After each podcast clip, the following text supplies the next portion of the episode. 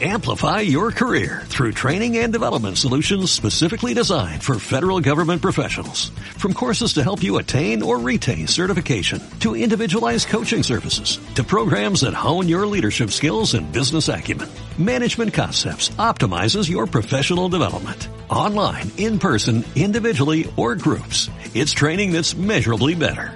Learn more at managementconcepts.com. That's managementconcepts.com.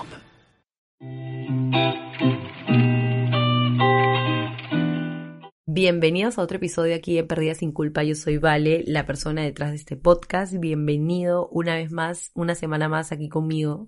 El día de hoy ha sido un poco, un día un poco golpeado para nosotros porque hemos perdido y no fuimos al mundial. Mucha madre, yo no soy tan hincha ya, pero esto sí me ha dolido. No, no, o sea, un poco más casi que me da gastritis en pleno partido. La verdad es que ha sido duro. Es un día triste para Perú. Amaneció nublado y hace frío, la gente no tiene ganas de trabajar, por lo menos hoy. Ha sido un día un poco apagado.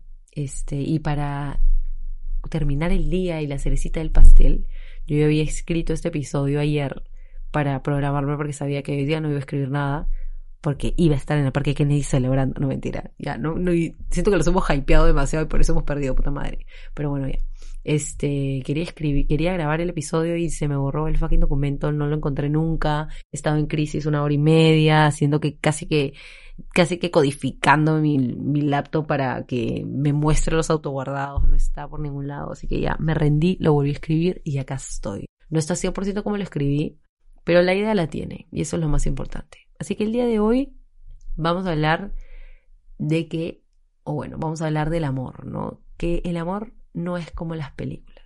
Obviamente todo siempre desde mi punto de vista, así que si tú también compartes lo mismo, te sientes identificado, te invito a que sigas escuchando. El tema del amor no lo toco hace tiempo.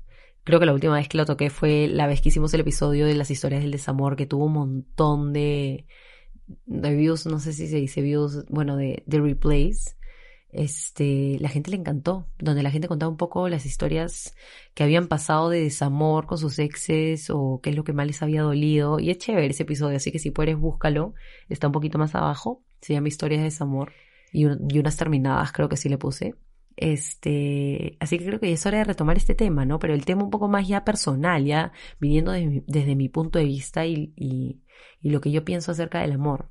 El tema del amor es algo que, que en verdad yo creo que he pasado por varias etapas y conforme he ido creciendo, creo que he tomado una idea un poco más real de lo que significa. Y me ha costado también llegar a esta idea.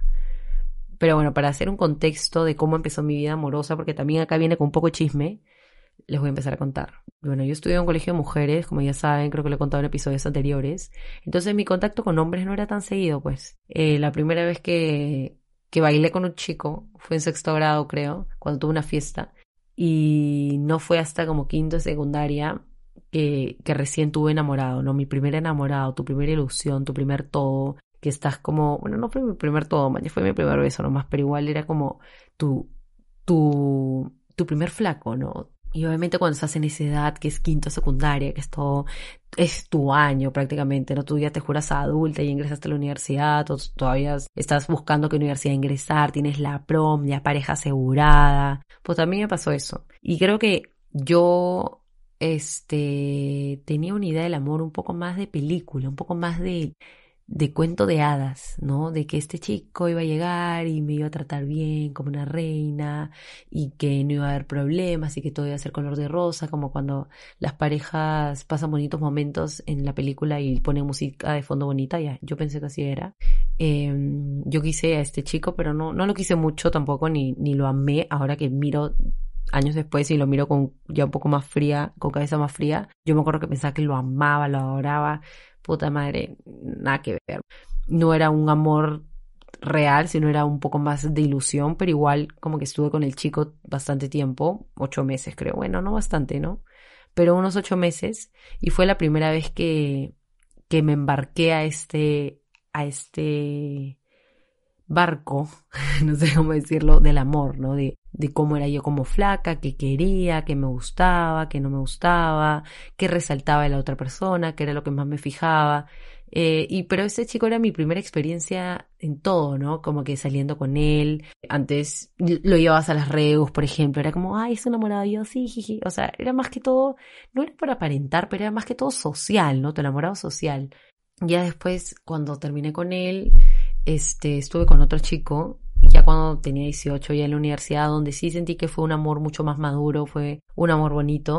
Y creo que con esta persona ya yo ya tenía claro qué, me gustaba y qué no, y sobre todo qué era lo que quería en mi relación, ¿no? Igual con el, este chico fue, fue fácil porque sí, había mucho respeto de ambos lados, y nada, entonces con él también tuve el primer despertar como sexual, no sé, no sé si decirlo así, como que, que se te mueven todas las hormonas, y yo creo que algo lo que a mí me faltó que me digan es como que, ¿sabes qué vale? Sentir esto está bien, como que yo lo veía muy satanizado. Y ese es otro tema que quiero hablar en otro episodio, que es la educación sexual, Creo que a mí sí me la dieron, como que me explicaron las cosas como son, pero lo básico. Pero sí me hubiera gustado que me digan que no estaba mal si es que tenía este despertar, ¿no? Pero bueno, ese es otro tema, no me quiero desviar. Y estuve con este chico un año y medio, terminamos, normal. Y yo ya después de esa terminada, yo dije, ¿saben qué? Quiero mi tiempo sola. O sea, porque creo que es muy importante tener ese tiempo sola cuando terminas con alguien, uno para sanar, porque obviamente si has amado mucho o si te has comprometido mucho con la otra persona, sí sientes un vacío, ¿no? Entonces eso es lo que a mí me pasó. Y sí me costó bastante superar a esta persona porque eh, yo no soy de las de mucho de las que vuelven o las que lo buscan o que hace que la otra persona se busque, porque pasa mucho que despegarnos de una persona no es fácil, entonces yo no culpo a las personas que por ahí que flaquean y buscan al ex de nuevo y hablan de nuevo y salen de nuevo, pero no son nada y ahí comienzan los problemas, se comienzan a confundir más, como que yo no culpo a las personas que les pasa eso, pero es algo que no te hace bien si es que definitivamente quieres superar a la persona, ¿no? Y eso yo me di cuenta la mala, pero si a ti te pasa y estás ahorita hablando con tu ex y en verdad quieres superarlo, por ahí no es solo. Por ahí no es. Sí hace mucho daño al fin y al cabo, ¿no? Yo me acuerdo que las primeras veces que dejé de hablar con él era como que yo contaba los días ya. Un día no hablando con él, dos, tres, cuatro, día cien, día doscientos, porque ya pues pasaba un montón de tiempo, ¿no?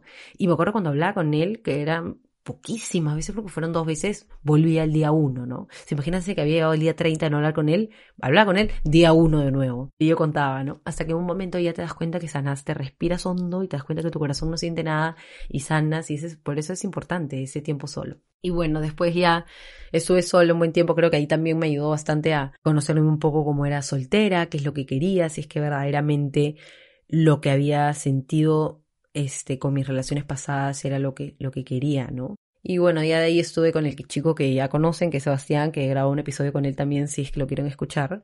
Y bueno, ya después de haber pasado por estos tres chicos y bueno, estar con el tercero todavía, me di cuenta que el amor no era como me lo pintaban siempre, ¿no? Como que el amor es difícil, demanda trabajo. Para mí siempre ha sido el amor una decisión porque yo siento que decido estar con esta persona hoy, decido serle fiel a esta persona, decido comprometerme emocionalmente con esta persona, quiero dedicarle tiempo a esta persona, quiero pasar con tiempo a esta persona. Entonces, para mí es, va muy asociado a la decisión, el amor, ¿no? Este, creo que es el amor más sano también. Es muy importante que estemos en una relación en donde podamos comprometernos al 100% si es que realmente quieres que funcione porque como les dije, demanda tiempo y sobre todo demasiada comprensión, ¿no? Es como un juego de mesa donde ambas personas están jugando y son del mismo equipo y están viendo qué le funciona, esto funciona, esto no, y conforme vas avanzando en la relación, te vas adentrando a nuevas, no sé, talks, no sé cómo decirlo, como que formas de reaccionar de tu pareja que antes no conocías. Eso, eso Miren, eso no es un mito, porque cuando tú estás en la etapa inicial estás como jiji, jaja, qué bonito todo, te amo, te adoro, mamá, mamá, salgo contigo a todos lados, voy al cine, bla. De ahí es como ya comienzas a mecharte, pero ya cuando pasa tiempo, ya más o menos conoces, ¿no? A la persona y es donde se ven realmente los defectos, ¿no? Pero es donde, donde ahí tú decides si es que verdaderamente quieres continuar o quieres seguir luchando contra la adversidad. Suena dramático, pero es así. Si es que quieres seguir luchando por esto o quieres dar un paso al costado, que tampoco está mal. Pasa mucho que nos culpamos bastante por, por dejar de, querer, no sé si dejar de querer, pero dejar de querer estar comprometida con la otra persona. Tengo una amiga que por, mucho, por muchos, muchos años se martirizó y se echó la culpa fatal por, por haber decidido terminar su relación y por haber sentido no querer estar con él, o haber sentido que ya no daba más, cuando no es así, cuando ella literalmente hizo lo mejor que pudo y agarró su corazón y le dijo al chico, sabes que yo no quiero nada más contigo y hasta acá llegué, no, no son por las peleas, no es por esto, no es por el otro, simplemente soy yo. Y a veces un poco que satanizamos a esa persona que termina una relación de esa manera, no está comprometida lo suficiente, que no, que el esto, que el otro, pero la otra persona no tiene la culpa por no sentir. Ese es un caso, ¿no? Siempre pasa que nos culpamos. Y el otro caso es cuando la persona ve tanta adversidad, ve tanta, tantos retos de pareja y simplemente decida no tomar ese compromiso. Eso tampoco está mal. Hay personas que en el momento no quieren tomar ese compromiso y dan un paso al costado, pero siempre con respeto. ¿No sabes qué? Yo no quiero tener este tipo de compromiso, no quiero lidiar con estas mechas, tipo, no estoy en esa etapa en mi vida, pero en lugar de hacerte perder el tiempo y huevearte, te voy a decir la verdad y doy un paso al costado en esta relación. Para mí esa persona no está mal está bien, simplemente quiso dar un paso al costado, ya que duela y que sea difícil superar es otro tema, pero la persona está siendo sincera contigo. Y eso es algo a mí que me, eso es algo que a mí me juega un poco en contra, porque yo soy demasiado sincera. Justo el fin de semana estábamos en la playa con unos amigos de Sebas y, bueno, también que nos pasamos un poco ya, porque Sebas y yo somos bien directos entre nosotros. Y yo les decía, yo en el momento que ya decida, o sea, ya no quiere estar con él, créanme que la primera persona que vas a ver es él, porque se lo merece. ¿No? Y la gente es como, ah, ya vas a terminar con él. No, es que si lo ves así, si lo quieres ver por ahí, no es. Yo lo digo porque soy sincera y porque lo tengo claro y mi cabeza está que en el momento que yo ya no quiero estar con esta persona, yo se lo voy a decir porque para mí es lo mínimo que se, que se merece, ¿no? El mínimo respeto de mi lado, ya no huevearlo y simplemente decirle la verdad. Ahorita me encuentro en una etapa feliz, en una etapa que me ha costado llegar, en una etapa donde miro al costado y veo un apoyo, veo una persona que me ayuda y es algo chévere que antes no lo había experimentado. Para mí es súper nuevo todo lo que estoy escribiendo con él ya casi tres años, pero me gusta, ¿no? Entonces yo quiero a esa persona en mi vida en este momento pero yo no sé si acá cinco años sea igual o de acá tres años. Entonces yo siempre le digo, el día de hoy yo estoy comprometida contigo. Es algo que siempre nos ha funcionado a nosotros. Creo que nuestro mantra es un día a la vez de ambos. En mi caso, para ambos ha funcionado y, creo que ambos estamos en la misma página. Y la sinceridad siempre va a estar por delante, así me duele en el alma, así a él le duele en el alma, siempre va a estar la sinceridad de parte de ambos. Por eso que es importante buscarse una pareja que quiere estar comprometida a ese nivel, ¿no? Como les dije antes, si tú verdaderamente quieres estar con alguien a un nivel de compromiso alto, donde tú estás dispuesto a luchar, que tú estás dispuesto como que a sacrificar algunas cosas, pero el otro lado de repente no, no tienes nada que hacer ahí, mañas, porque la otra persona no está lista para ese tipo de compromiso y tampoco la puedes culpar. Ahí tienes que tener un poco más de cabeza fría por eso le digo que no esté mal que la otra persona se sienta así. Lo que está mal es engañarse uno al otro, ¿no? O saber que tu relación no va para más y seguir simplemente porque, porque ya es, no sé, es costumbre o porque quieres aparentar algo, ¿no? Eso también hay que tener demasiado cuidado. Y algo que también entra a tallar aquí en el amor es la comparación. Yo no sé si han escuchado mi episodio anterior, ese es demasiado cherry mis episodios, ¿no? Pero bueno, me salen natural, ¿ah? no está escrito por si acaso. No sé si han escuchado mi episodio anterior de la comparación, donde hablo bastante cómo afecta esto diariamente y cómo yo ya creo que cerré mi ciclo de la comparación, cerré mi libro. Pero en el amor también pasa mucha comparación justo se me ocurrió cuando escribí esto poner el ejemplo de esta amiga, está con un chico hace años, ¿no? Que yo la tengo en Instagram, pues. Entonces, yo siempre que escroleo y veo un video de ella con su flaco, es como que ella cantándole al chico, mirándole a los ojos, dándole un beso en la frente, todo grabado, ¿ah? Y con una música romántica. Yo veo eso y digo, Diosito, yo no podría hacer eso. Yo no, yo lo veo y digo, no, yo no puedo. Está bien su forma de mostrar amor, le servirá a esa persona, pero yo, Valeria Vizcarra, se muere si hace un video así, o sea, me muero, no sé. Y yo antes, le juro que yo me sentía culpable, como que yo antes, cuando iba a una juerga, cuando era chivola, y veía como que la gente era súper cariñosa con su flaco, y a mí no me nacía, yo me sentía mal y decía, vale, de repente no lo quieres. O sea, de repente estás con él porque, porque ya, porque mira cómo están las otras chicas, como que prensadas del flaco y tú, ahí tu flaco sentado en una esquina y tú a la otra conversando con todos. Y, yo en verdad me martirizaba y decía, de repente no lo quiero y me, me comencé a dudar. Y yo era loquita, pues, porque yo soy loquita. Mi cabeza piensa mil por hora, ¿no? Y, y comienzo a tener dudas, ¿por qué? Sobre todo, sobre todo porque cargo emocionalmente con alguien. Entonces yo le estoy mintiendo, lo estoy viviendo, pero no sé, y si estoy mal, y si está mal sentir esto, y, y si no lo quiero, y si le termino mañana, pero está bien, es, razón suficiente para terminar mañana. O sea, yo ya me hago un mundo en mi cabeza, simplemente por ver cómo esta persona demuestra amor a su enamorado hasta que yo me di cuenta que, que no todo el mundo demuestra el amor de distintas maneras. ¿no? Y ese es otro tema que también entra acá, ¿no? Que va ligado a la comparación, ¿no? Porque constantemente nos comparamos con otras personas o constantemente comparamos nuestras otras relaciones. Eso también está mal. Y a mí me jugó en contra, créanme. Eh, yo me acuerdo que era así de loca. Imagínense, que con un chico a los tres meses había salido con él y justo en el tercer mes le di un beso. Y con el otro salí al mes y le di un beso al mes. Y yo decía, puta, estoy mal, mi timing está mal, esto no está bien. Al otro chico que me lo he chapado en un mes, no lo estoy tomando en serio. Al otro chico ya al tercer mes sentía esto, a este chico al mes no siento esto. Así de loca era. Comparaba demasiado cómo amaba a los 16 con cómo amaba a los 23, por ejemplo.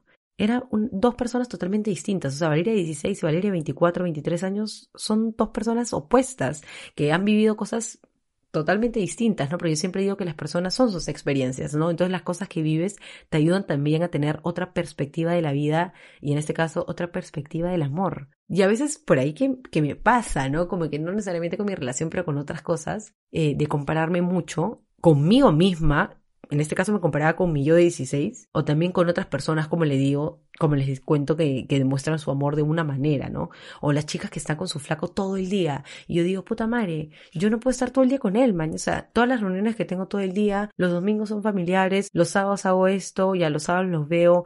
Hay gente que ve a su flaco cinco veces por semana, yo lo veo dos, eso está mal, eso está bien. Como que hasta esas pequeñas cosas te comienzan a joder la cabeza, ¿no? Y ahí es donde tú entras en el vicio de y pones como correcto algo que ni siquiera se pueda moldar a ti. No sé si me explico. O sea, tú idealizas esta relación de esta persona con este chico, imagínate que son dos chicos, este, lo idealizas y para ti eso es tu estándar de correcto. Entonces tú lo que haces a partir de ese estándar es medirte si estás o por encima o por debajo. Y eso es lo que a mí me pasaba y lo que a mí me hacía mal. Este, y poco a poco lo he como que sabido manejar. También cerré parte de este tema con mi, con mi, con mi cuaderno de la comparación, que es el capítulo pasado que al fin cerré ese tema. Este, y es algo que, aprendes creciendo, la verdad. Es algo que aprendes creciendo. Y esto también lleva, este creo que también les dije antes, pero también lleva al, al otro tema que hay diferentes formas de demostrar amor. Y eso es algo que yo no entendía.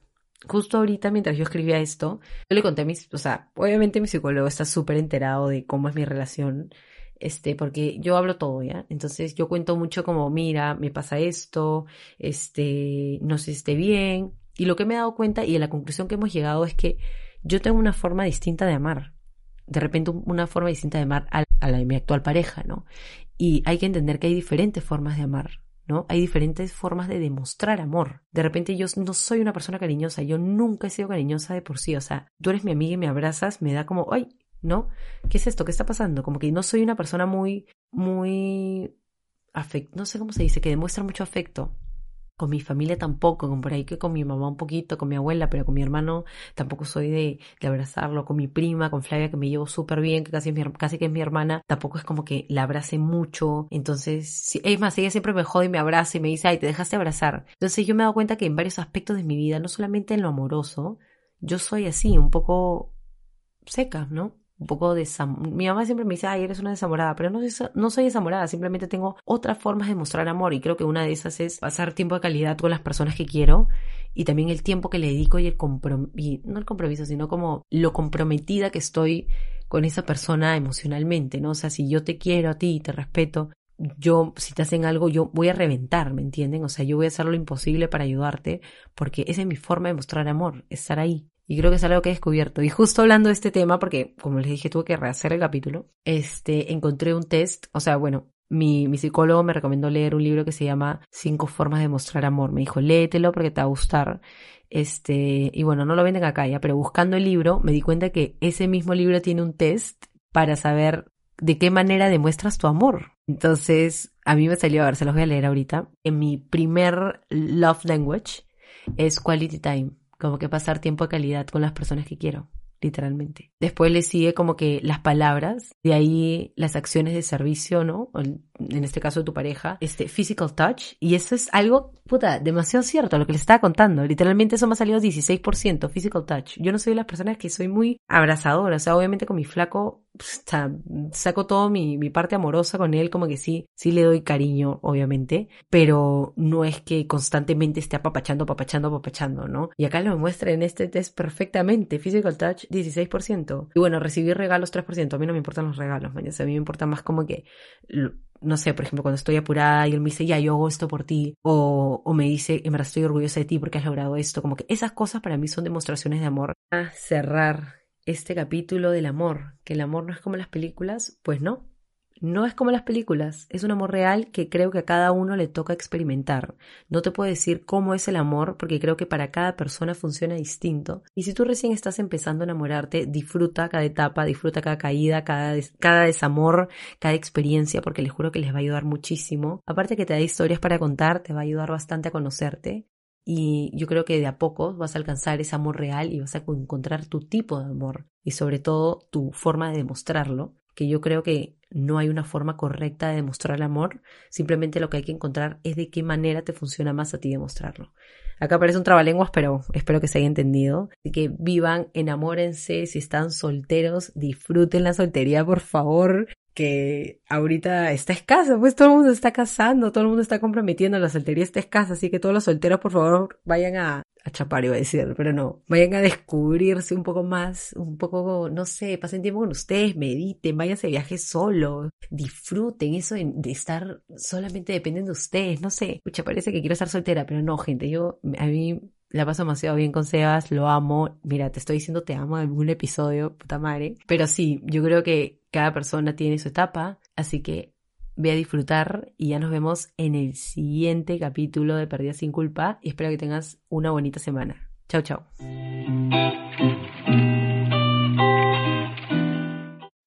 Amplify your career through training and development solutions specifically designed for federal government professionals. From courses to help you attain or retain certification, to individualized coaching services, to programs that hone your leadership skills and business acumen, Management Concepts optimizes your professional development. Online, in person, individually, or groups. It's training that's measurably better. Learn more at managementconcepts.com. That's managementconcepts.com.